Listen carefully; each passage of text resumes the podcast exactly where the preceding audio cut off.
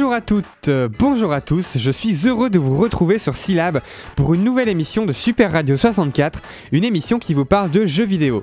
C'est la 30e émission, on entame la troisième dizaine, c'est maintenant qu'on commence à se dire qu'on est un peu vieux et qu'on fait une première rétrospective. On se dit qu'on n'a peut-être pas assez profité de la vie, alors on essaye de nouvelles activités qu'on n'avait jamais osé faire avant, comme par exemple au hasard, euh, je sais pas, euh, la réalité virtuelle. Oui, je cherche des intros comme je peux. hein.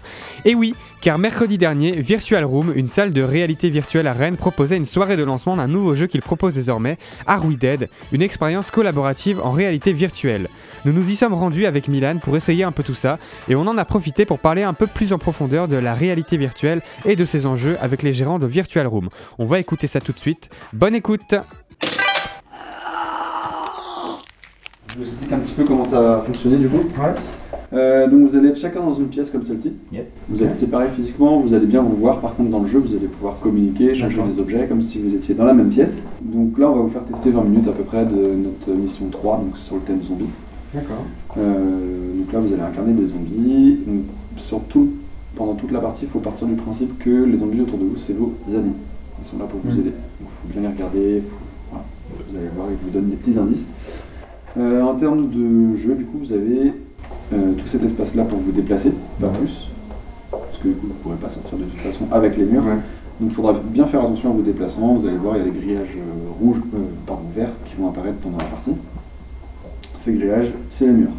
Ok. Voilà, quand vous les voyez, il ne faut pas aller plus loin. Voilà, au niveau du matériel, donc vous avez le casque de réalité virtuelle sur les yeux. Vous n'allez plus rien voir de ce qui se passe ici. Tout se passe à l'intérieur en image de synthèse. Voilà, euh, bah, du coup, je vais vous équiper si vous n'avez pas de questions. Bah, moi, de mon côté, c'est Non, bon. c'est bon Ok. Allez.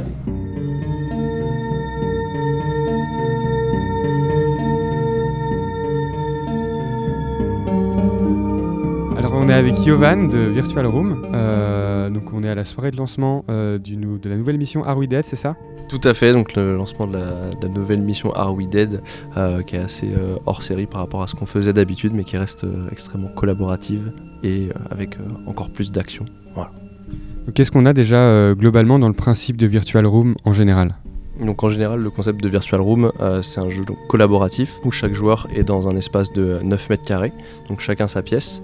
On a un casque de réalité virtuelle, bien sûr, c'est l'outil principal hein, de, l'activité. On a deux manettes qui sont nos mains dans le jeu, qui nous permettent de, faire des actions, d'interagir. Et le plus important surtout, c'est que les joueurs, malgré qu'ils soient séparés physiquement dans des pièces, puissent se voir. Euh, donc en fonction des missions, euh, voilà, différents avatars, différentes, on est, différentes personnes dans le jeu.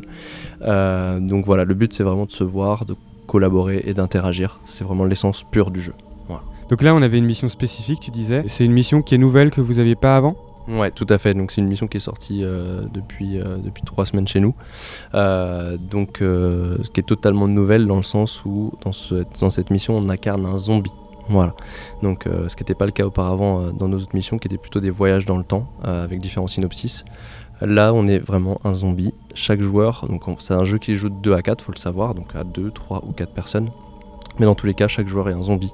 Et euh, donc on, est un petit peu dans la peau euh, du méchant, si on peut dire ça, euh, puisque d'habitude c'est plus conventionnel d'être dans la peau de- des tueurs de zombies, des humains. Sur le déroulé du jeu, on est sur quelque chose qui ressemble euh, à de l'escape game mais virtuel. Ouais, c'est un parallèle intéressant, euh, bien sûr. euh, c'est un petit peu à la croisée de l'escape game et, de la réalité virtuelle. hein, c'est un mix entre les deux.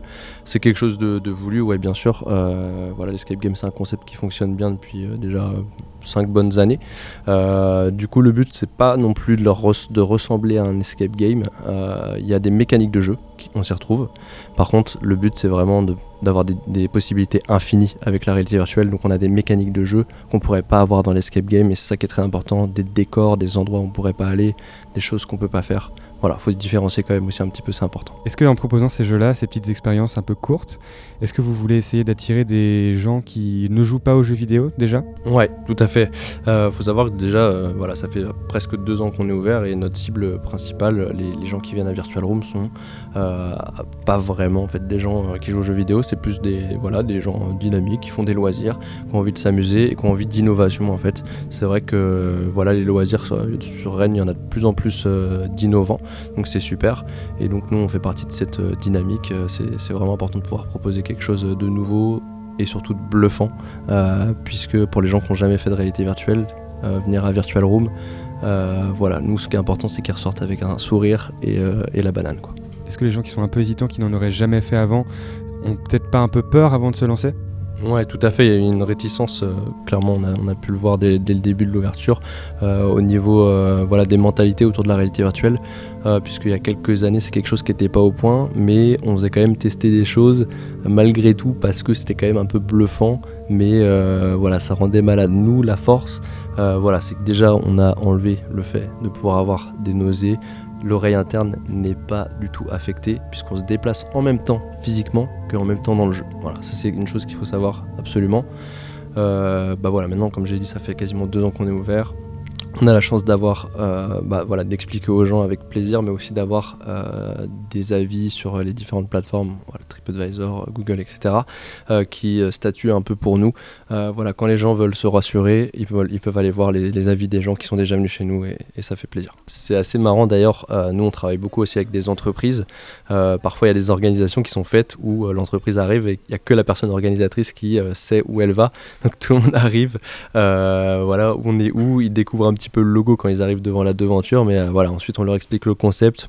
Ils sont pas forcément rassurés, mais une fois dans le jeu et une fois qu'ils ressortent du jeu, là ils nous remercient et, euh, et nous on est super contents de, voilà, de, de les recevoir et, et de leur montrer euh, ce qu'on est capable de faire. Merde, je viens de perdre un bras. Mais c'est pas juste. Mais non, j'ai perdu deux bras. ok, il repousse. Ok, c'est bon. Tu disais que c'était euh, des jeux qui étaient euh, de 2 à 4 joueurs.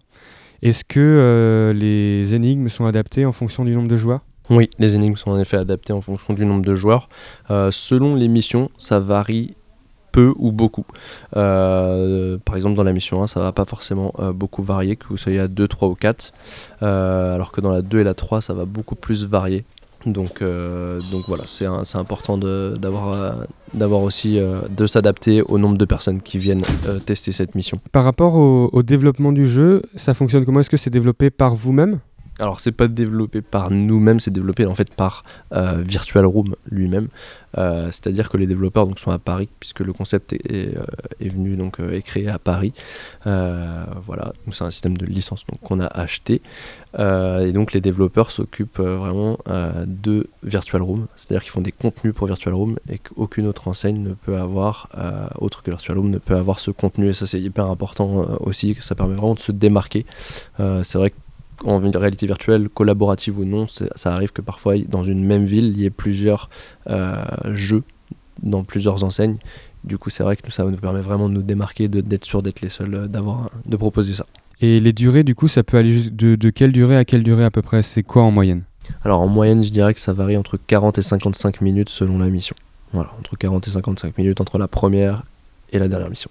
J'imagine que le game design et puis le, le rythme est pensé en amont? Ouais, tout à fait. Euh, donc c'est vraiment pensé en amont et généralement d'ailleurs quand, euh, quand la, la dernière version sort, euh, elle vient d'être peaufinée dans le sens où généralement le jeu est un peu trop long parce que forcément les développeurs ont envie de montrer ce qu'ils savent faire et euh, voilà. On a la chance de tester généralement la version juste avant. Euh, du coup le jeu est un petit peu plus long et du coup bah voilà on leur fait c'est ça qui est sympa aussi avec Virtual Room c'est que c'est vraiment euh, collectif tout le monde donne un petit peu son avis et on s'adapte euh, voilà, c'est vraiment cool. Euh, je vois pas ce que je peux faire. Ah, oh, mais c'est du C4 en fait ce que j'ai. Oh oui, oh, moi c'est la télécommande du C4. Gauthier, tu vas mourir. Non Mais faut tout recommencer maintenant Idiot On est sur quel type de, de casques qui sont utilisés ici? Ici, on, est, on utilise du coup des HTC Vive, première génération. Euh, voilà, c'est un système de tracking qui est très performant, donc avec deux, euh, deux capteurs qui permettent en fait de, de setup euh, donc euh, l'espace, donc de créer des, des murs. Voilà, faut savoir que quand vous marchez, puisque pour se déplacer dans le jeu, on marche physiquement dans la pièce, euh, et bien vous avez bien sûr des délimitations qui sont visibles dans le jeu. Et, euh, et donc voilà, c'est très bien fait. Le Vive est très performant pour ça. Euh, parce qu'il faut savoir quand même que le jeu qui voilà les jeux enfin les expériences qu'on fait qu'on fait tourner sur ces casques sont très gourmandes donc donc voilà il fallait des il fallait des, des bons des bons casques et des bons des bonnes machines derrière pour les faire tourner Et donc, euh, on avait aussi euh, en introduction, en préambule, euh, on, a eu, on a pu jouer à Oculus Quest. C'est le casque de Facebook, ça, du coup, non? C'est un truc complètement différent? Ouais, Oculus, si je dis pas de bêtises, hein, c'est, ouais, ça a été racheté par, par Facebook. Donc ouais, là c'est l'O- l'Oculus Quest. Donc nous on l'a depuis juin et je crois qu'il est sorti de toute façon en juin. C'est assez révolutionnaire parce que c'est un casque sans fil euh, qui permet en fait de faire tester. euh, alors là on l'utilise plus dans le cadre euh, des entreprises pour, euh, pour quand on reçoit des grands groupes. Ça permet d'occuper d'autres personnes sur d'autres expériences tout en restant dans la réalité virtuelle. En revanche, c'est pas assez puissant pour faire tourner notre expérience principale. Donc ça reste pour l'instant un casque pour faire des animations à côté, mais qui est très sympathique et néanmoins qui laisse présager de super choses, puisque c'est quand même très agréable de se déplacer sans câble. Par rapport à la réalité virtuelle, en, en règle générale, est-ce que ça aurait vocation à, à s'étendre à d'autres milieux que le jeu vidéo peut-être? Ouais, euh, je pense que même déjà avant d'avoir été dans le jeu vidéo, la réalité virtuelle, ça a ma- beaucoup été euh, dans l'industrie. Euh, je sais que de toute façon, quand une technologie commence à être utilisée dans tout ce qui est armée, industrie, euh, c'est très bon signe pour la technologie derrière et pour tous les, les corps de métier ensuite qui vont s'ajouter, se greffer à tout ça. Dans le cinéma par exemple, euh, on entend un peu parler euh, sur le fait que ça peut remplacer les salles de cinéma. Ça, j'avoue que je suis pas très sûr. Pour avoir déjà testé de regarder un film euh, avec un casque de réalité virtuelle, il y a aussi le problème de point de vue. On sait pas trop où se mettre. Il faudrait presque regarder le film plusieurs fois pour, pour bien être situé. Je suis pas sûr qu'on soit encore au point là-dessus à ce niveau-là.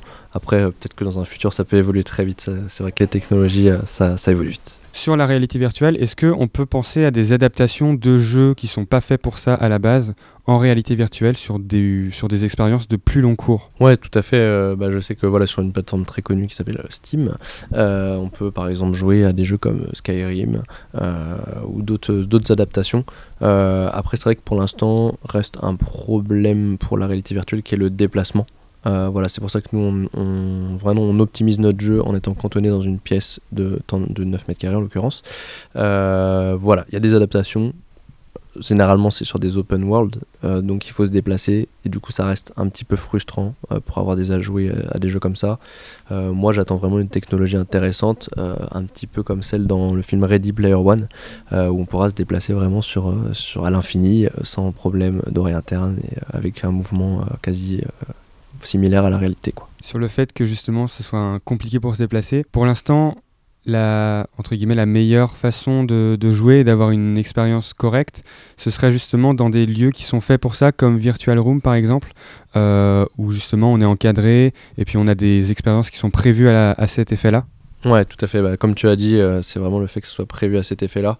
Là, le fait d'être cantonné à une pièce, en fait, on pourrait croire que c'est euh, un désavantage, mais en fait, c'est vraiment bien fait pour le jeu, euh, dans le sens où on se rapproche du, gameplay de l'escape game, et donc ça sert à rien d'aller trop loin dans, une map, puisque tout est cantonné dans la pièce, et c'est-à-dire que toutes les actions qui vont devoir être faites vont intervenir grâce aux objets à disposition du joueur. Donc, donc voilà. Après, c'est vrai qu'à terme, je pense que l'espace de jeu pourra, pourra être amené à, grandir. Euh, voilà, il pourrait y avoir aussi d'autres formes de déplacement, euh, etc. On parlait justement de l'Oculus Rift à la base, euh, qui était à la fois il y avait Half-Life 2, mais ce qu'on voyait le plus c'était les petites expériences de justement de roller coaster un petit peu. Est-ce que la réalité virtuelle c'est l'avenir du jeu vidéo ou bien ce serait juste une branche à part comme le fait Virtual Room, comme le font d'autres petits jeux comme Beat Saber, je pense à Beat Saber par exemple. Est-ce que ça doit être une autre branche ou est-ce que ça doit être une seule et unique euh, manière de jouer aux jeux vidéo? Euh, ouais, pour moi actuellement, c'est vraiment une autre branche. Euh, moi, étant joueur aussi, euh, pour moi, ça, ça remplace pas du tout pour l'instant. Il n'y a pas du tout assez de contenu. Il y a encore ce problème de déplacement de toute façon. Mais c'est vrai que pour des jeux comme Beat Saber, comme tu as cité, c'est très intéressant. Euh, L'immersion, voilà, de pouvoir aussi avoir des sabres laser dans ses mains, c'est toujours cool. Le rythme de la musique, un petit peu à la guitare héros à l'ancienne.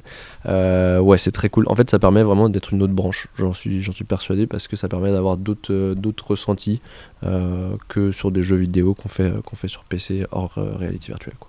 Alors petite question, euh, voilà, on, on échange un peu les rôles. Donc moi je me demandais, donc vous en tant que joueur qui n'aviez jamais fait de- d'expérience en réalité virtuelle, comment, euh, avant de venir à Virtual Room ce soir, comment vous avez senti, euh, voilà, quel était euh, votre ressenti, est-ce que vous avez été un peu réticent, etc. Bah moi du coup j'avoue que j'avais de légers a priori sur la réalité virtuelle à cause de ce que j'avais entendu sur les problèmes d'oreille interne notamment parce que moi je suis malade direct et du coup bah c'était une très agréable surprise parce que déjà je m'attendais pas bah La qualité graphique m'a assez bluffé au final. euh, J'étais resté vraiment bloqué sur les premiers trucs qu'il y avait eu avec l'Oculus Rift, etc. Mais c'était super cool. Et ouais, bah ça change des jeux en général. J'ai trouvé ça très sympa. Puis il y a le côté collaboratif, ce qui. Ça paraît plus collaboratif quand on est directement en face de la personne en avatar en fait. Plutôt que juste à côté avec des manettes. Euh, moi personnellement, j'avais fait vraiment, j'avais joué juste une ou deux parties de Beat Saber il y a, a 6-7 mois quoi. Et j'avais jamais fait de réalité virtuelle avant et j'étais vraiment euh, très très assez bluffé par ce que j'avais fait. Je dis c'est stylé, déjà j'aime bien les jeux de rythme et en plus euh, là c'est un truc où vraiment on agit euh, beaucoup dessus.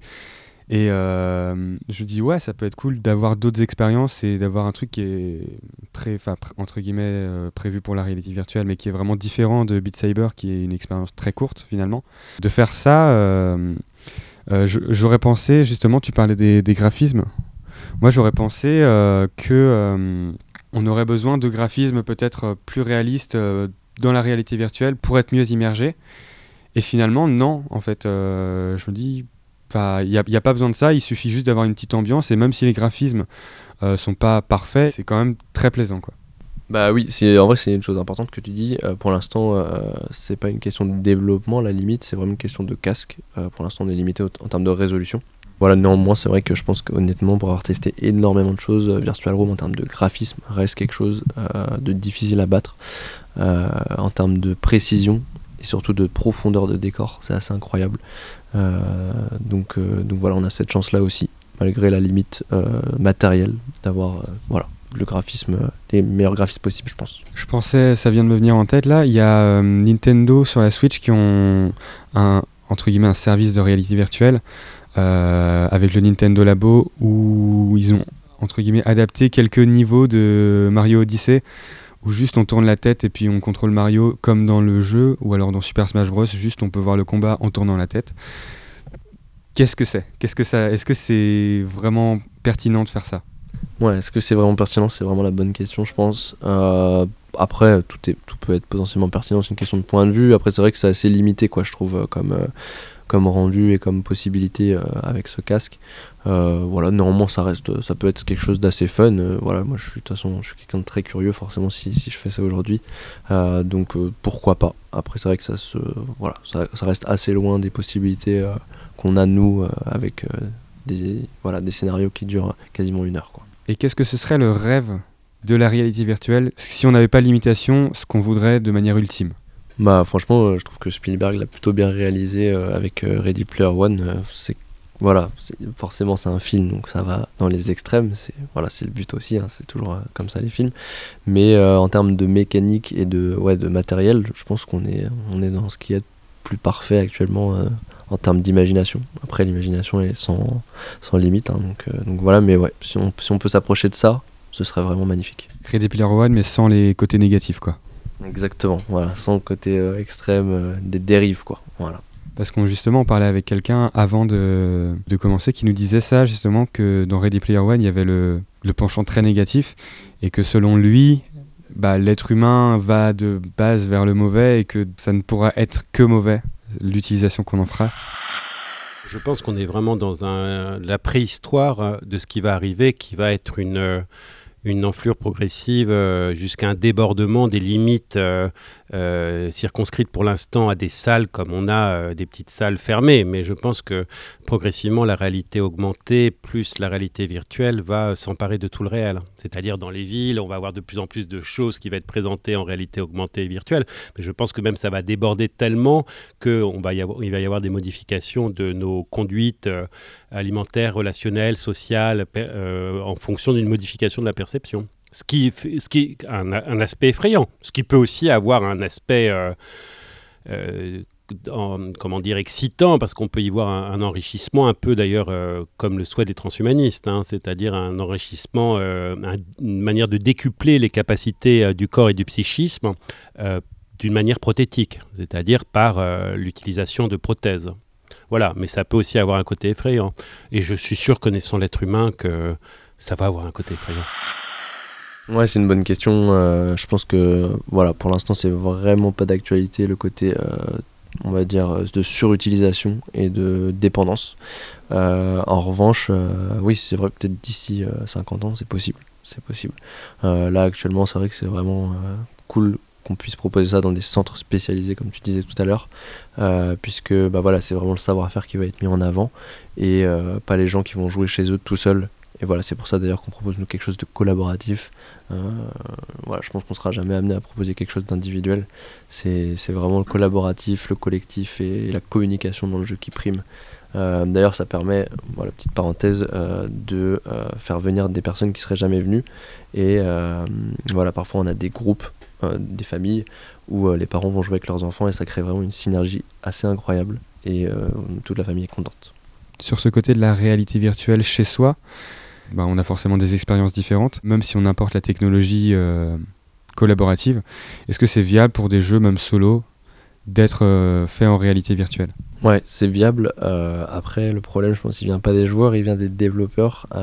je pense que, voilà, typiquement, on peut dire Ubisoft va pas s'embêter à créer beaucoup de, de contenu virtuel, étant donné qu'il y a très peu d'utilisateurs de casques actuellement. Je pense que plus il y aura d'utilisateurs de casques, et ça, d'ailleurs, ça peut être un petit peu grâce à nous, hein, aux, enseignes euh, qui vont démocratiser ça. Euh, là, peut-être que derrière, il y aura peut-être plus d'efforts de fait de la part des développeurs et, plus de contenu de créer. Et tant mieux pour, tant mieux pour tout le monde.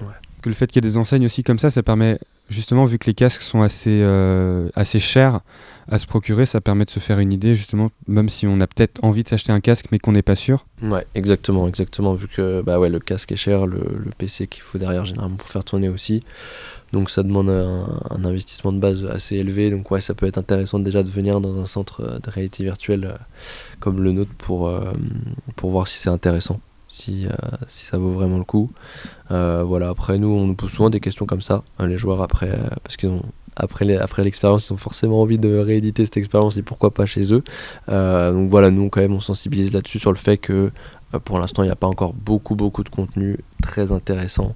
Euh, c'est souvent très court, mais ça reste quand même très amusant et nous ça ne nous empêche pas de nous amuser dessus de temps en temps bien sûr. Est-ce que tu vois ça du coup plus comme une une sortie entre amis à organiser une fois de temps en temps plutôt qu'un truc où on reviendrait toutes les semaines pour tester les dernières nouveautés Ouais, en tout cas pour notre centre, c'est vraiment ça. Euh, c'est vraiment calqué un petit peu plus sur le business model de l'escape game, euh, dans le sens où les gens vont venir une fois faire la mission, peut-être parfois plus, puisqu'on a un système de parrainage qui permet à une personne qui est déjà venue jouer de revenir pour montrer à d'autres personnes ce que c'est euh, sans, sans, payer. Et, et, donc voilà, la plupart des personnes ouais, voilà, font la mission une fois. Parce qu'une fois que c'est fait, il n'y a pas forcément d'intérêt à la refaire derrière? Pas vraiment, et par contre je dirais pas vraiment parce que ça, c'est vrai et pas vrai pour la dernière mission notamment, euh, puisqu'il faut savoir que dans la dernière mission, donc on incarne des zombies, mais il y a différents personnages, et là je trouve ça extrêmement super, puisque les personnages font des choses différentes dans le jeu. Euh, chaque personnage fait vraiment une chose différente, donc potentiellement si on revient faire la mission et qu'on joue un autre personnage, euh, voilà, nous on peut tout simplement le choisir, ça peut être intéressant de voir un autre point de vue dans le jeu. C'est chaque joueur fait un truc différent pour faire avancer les énigmes et, du coup oui c'est ça c'est en faisant plusieurs trucs on découvre un autre point de vue surtout si on a quatre euh, points de vue différents pour certains certains jeux quoi. Ouais voilà on a jusqu'à quatre points de vue différents si on joue jusqu'à quatre joueurs donc euh, il y a vraiment des possibilités euh, quand même ouais, assez infinies. Euh, moi je sais que avec, avec mes collègues, des fois quand on rejoue le jeu, puisque faut qu'on teste souvent pour voir si, si voilà, on peut, on peut remonter des différents, différentes problématiques, on peut, on peut découvrir des choses qu'on n'avait pas vues au début. Quoi. Donc il y a toujours des choses à découvrir dans nos jeux quand voilà, quand on s'y penche un peu plus.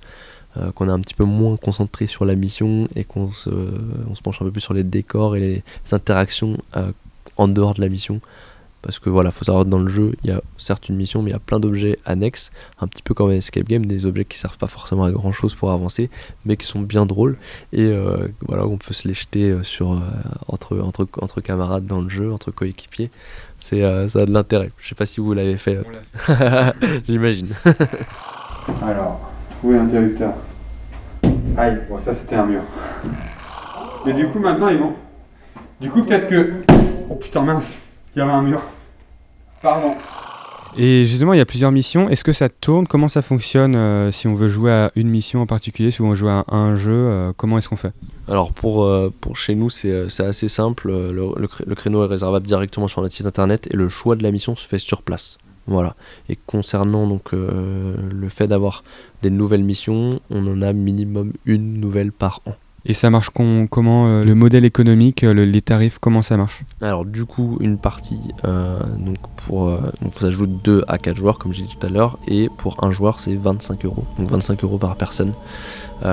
Donc c'est un petit peu le même prix que, que les escape games là-dessus, voilà, on est un petit peu sur le, le même, le même principe. Est-ce que tu aurais un dernier mot pour terminer? Bah, en tout cas, on est très content de vous avoir reçu ce soir, d'avoir pu vous faire découvrir quelque chose de, nouveau, et puis on espère que ça va pouvoir sensibiliser plein d'autres personnes euh, qui auraient un peu des réticences, euh, en voyant que voilà, euh, vous avez pu, vous avez pu voir que c'était tout à fait, tout à fait sympa à faire comme activité, qu'il n'y avait pas de problème. Si vous voulez incarner des zombies de manière plus ou moins réelle. Euh, c'est avec plaisir qu'on vous recevra à Virtual Room. Euh, voilà, si vous aimez tester des nouvelles choses, des nouvelles activités, euh, c'est avec plaisir du coup qu'on vous fera, fera découvrir la réalité virtuelle sous un nouvel angle. Bah merci beaucoup.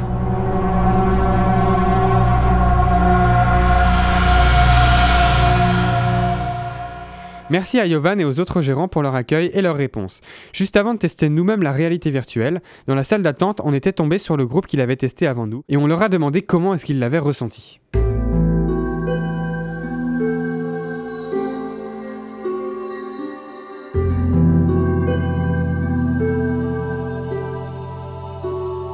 Alors euh, bonjour, euh, donc euh, Nicolas, je suis accompagné de Laurie et Julie. euh, donc on est, on fait partie de la rédaction du magazine unidiver.fr hein, et on est venu tester cette, nouveau, cette nouvelle quest ici à Virtual Room. C'est la première fois que vous testez la VR Tous les trois, oui, tous les trois. On est euh, purement euh, vierge en la matière et c'est la première fois qu'on vient de tester. Qu'est-ce que vous avez pu faire pour l'instant? Bah déjà, rien que le fait de, de se retrouver dans une dimension euh, parallèle, c'était assez euh, impressionnant. Qu'est-ce qu'on a pu faire? On a pu attraper des objets euh, qui n'étaient pas autour de nous, vu qu'on était dans une pièce euh, sombre, euh, quatre murs et rien d'autre. Voilà, on a pu créer une bombe. Et on a pu exploser euh, une porte d'entrée, euh, interagir avec des zombies tout ce qu'on fait euh, dans la réalité, quoi.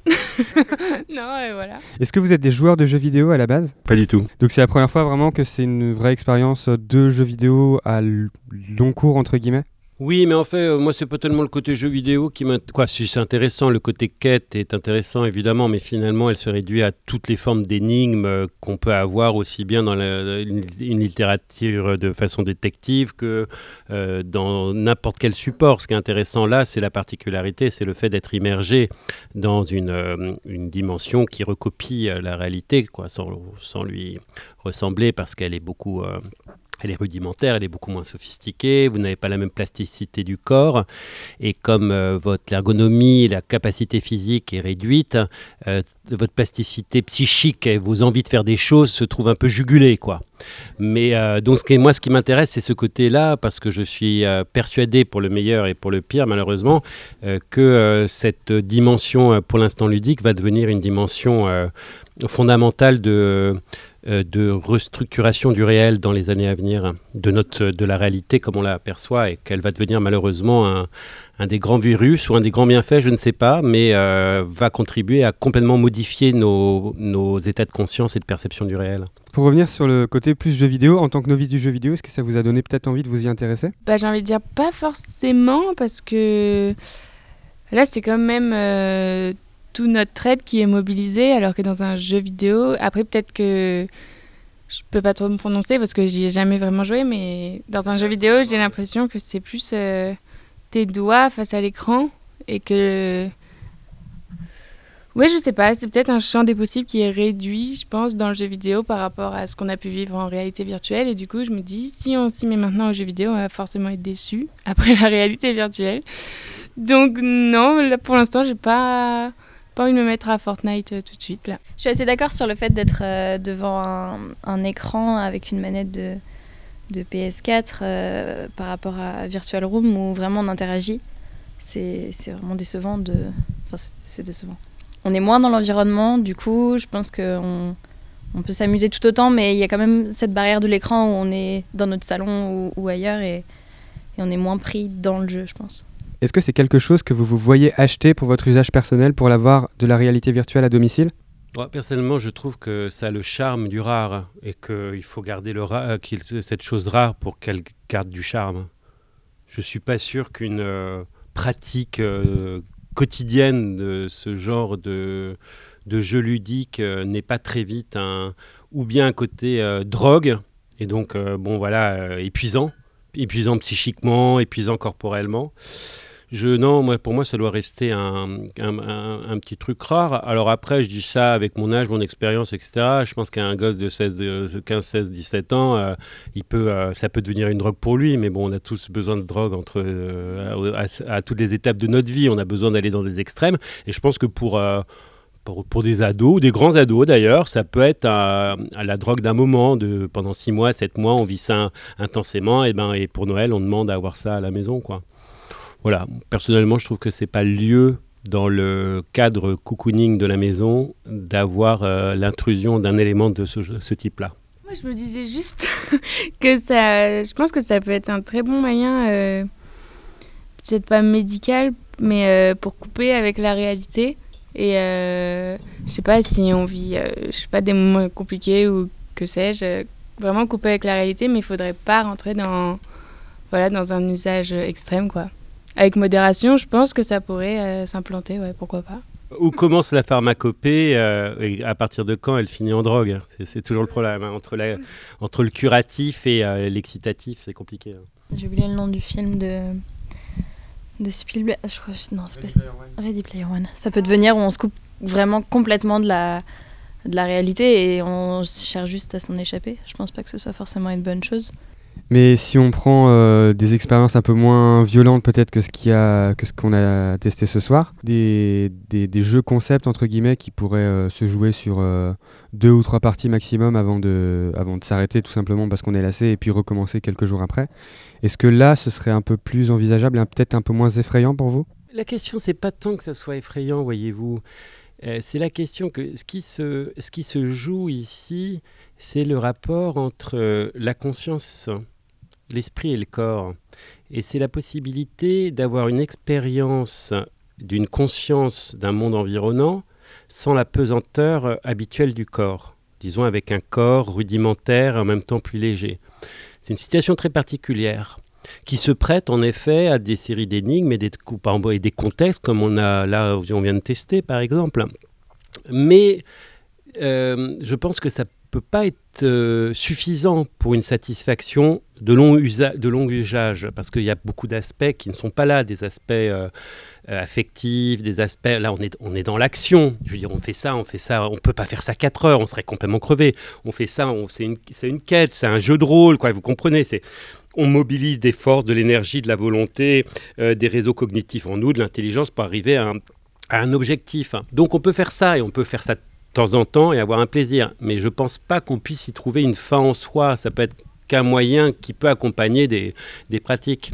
Et puis euh, le véritable problème, c'est, je pense, à un film de comment s'appelle le mec qui avait fait le réalisateur qui avait fait Les ailes du désir, euh, qui avait fait un, film qui est un petit peu moins connu. Et on voyait deux personnes qui avaient il y a très longtemps, euh, il avait fait ça il y a 20 ans, et qui avait créé des lunettes hein, qui permettaient euh, de, euh, de, revoir ses souvenirs.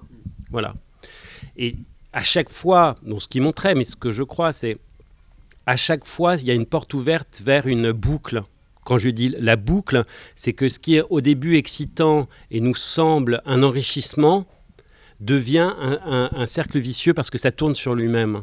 Donc je me suis un petit peu éloigné de votre question, qui, faut l'avouer, était assez ouverte.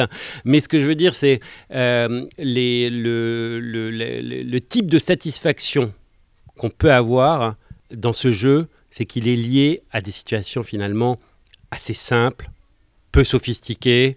On a une mission, un objectif, etc. Et nos capacités d'action sont du reste très limitées. On est enfermé dans un petit carré.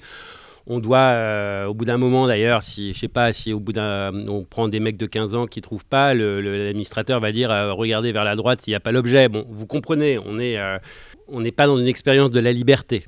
On est dans une expérience où volontairement on se cantonne à des moyens réduits pour expérimenter un autre rapport à soi-même. Pour finir, vous verriez plutôt la réalité virtuelle comme une, expérience plus rare et plus encadrée et de manière plus ponctuelle. Bah oui, non, là vous parlez de la réalité virtuelle, c'est-à-dire le jeu. comme Le le jeu en réalité virtuelle. Pour le jeu, ça personnellement, mais il faut demander à Julie et Laurie. Mais il en reste pas moins que j'en reviens à ce que je vous ai dit au début, c'est que je pense que de toute façon la réalité virtuelle euh, devient la prothèse de la technologie, une nouvelle avancée, si vous voulez. On a eu la grande, euh, le développement de la technologie avec la révolution industrielle, puis après les circuits, le développement avec la Seconde Guerre mondiale euh, des premiers euh, engins manipulés, etc. à distance. Là, on est dans une nouvelle phase. On est à l'ouverture de cette phase, et cette phase, il est clair qu'elle va avoir comme objectif d'envahi- d'envahir le réel. Le réel va devenir cette chose qui a ce nouveau réel qui est à la fois quelque chose de manipulable et d'obscène. Et surtout, hein, pour ceux qui aiment la réalité virtuelle ou qui ne l'aiment pas, n'oubliez pas une seule solution, lisez unidiver.fr. Il retombe sur ses pattes, euh, fantastique. Merci Nicolas.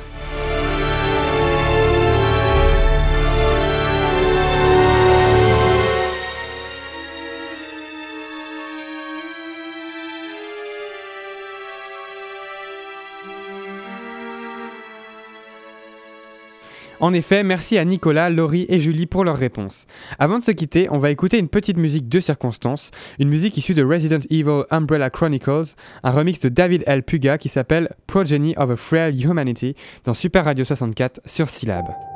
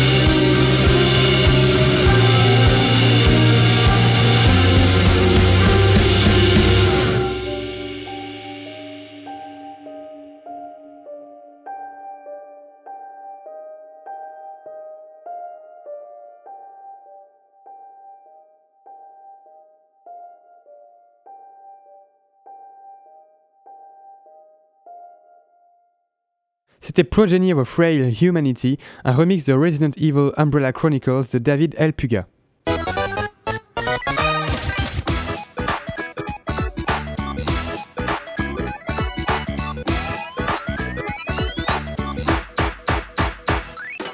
Voilà, c'est la fin de cette 30e émission de Super Radio 64 sur Syllab, consacrée à la réalité virtuelle et à Virtual Room. On les remercie de leur accueil, ils étaient super sympas, on a vraiment bien aimé. Donc voilà, si jamais ça vous intéresse, n'hésitez pas. C'est au 44 rue Louis Quérotret Baumel à Rennes et c'est ouvert tous les jours. Merci encore à Nicolas, Laurie et Julie d'Unidiver pour avoir bien voulu répondre à nos questions. Vous pouvez retrouver Super Radio 64 en podcast sur www.c-lab.fr ainsi que grâce à un flux RSS sur n'importe quelle application de podcast. Normalement, ça fonctionne. Vous pouvez également nous retrouver sur Twitter, sr64 syllabes, ainsi que sur Facebook. On se retrouvera la semaine prochaine avec Olivier Avaro de Blacknut, un service de jeux vidéo en streaming pour discuter de ces différentes problématiques avec l'arrivée de Google Stadia qui se déploie mardi prochain. Rendez-vous donc mercredi prochain à 13h pour écouter ça. Salut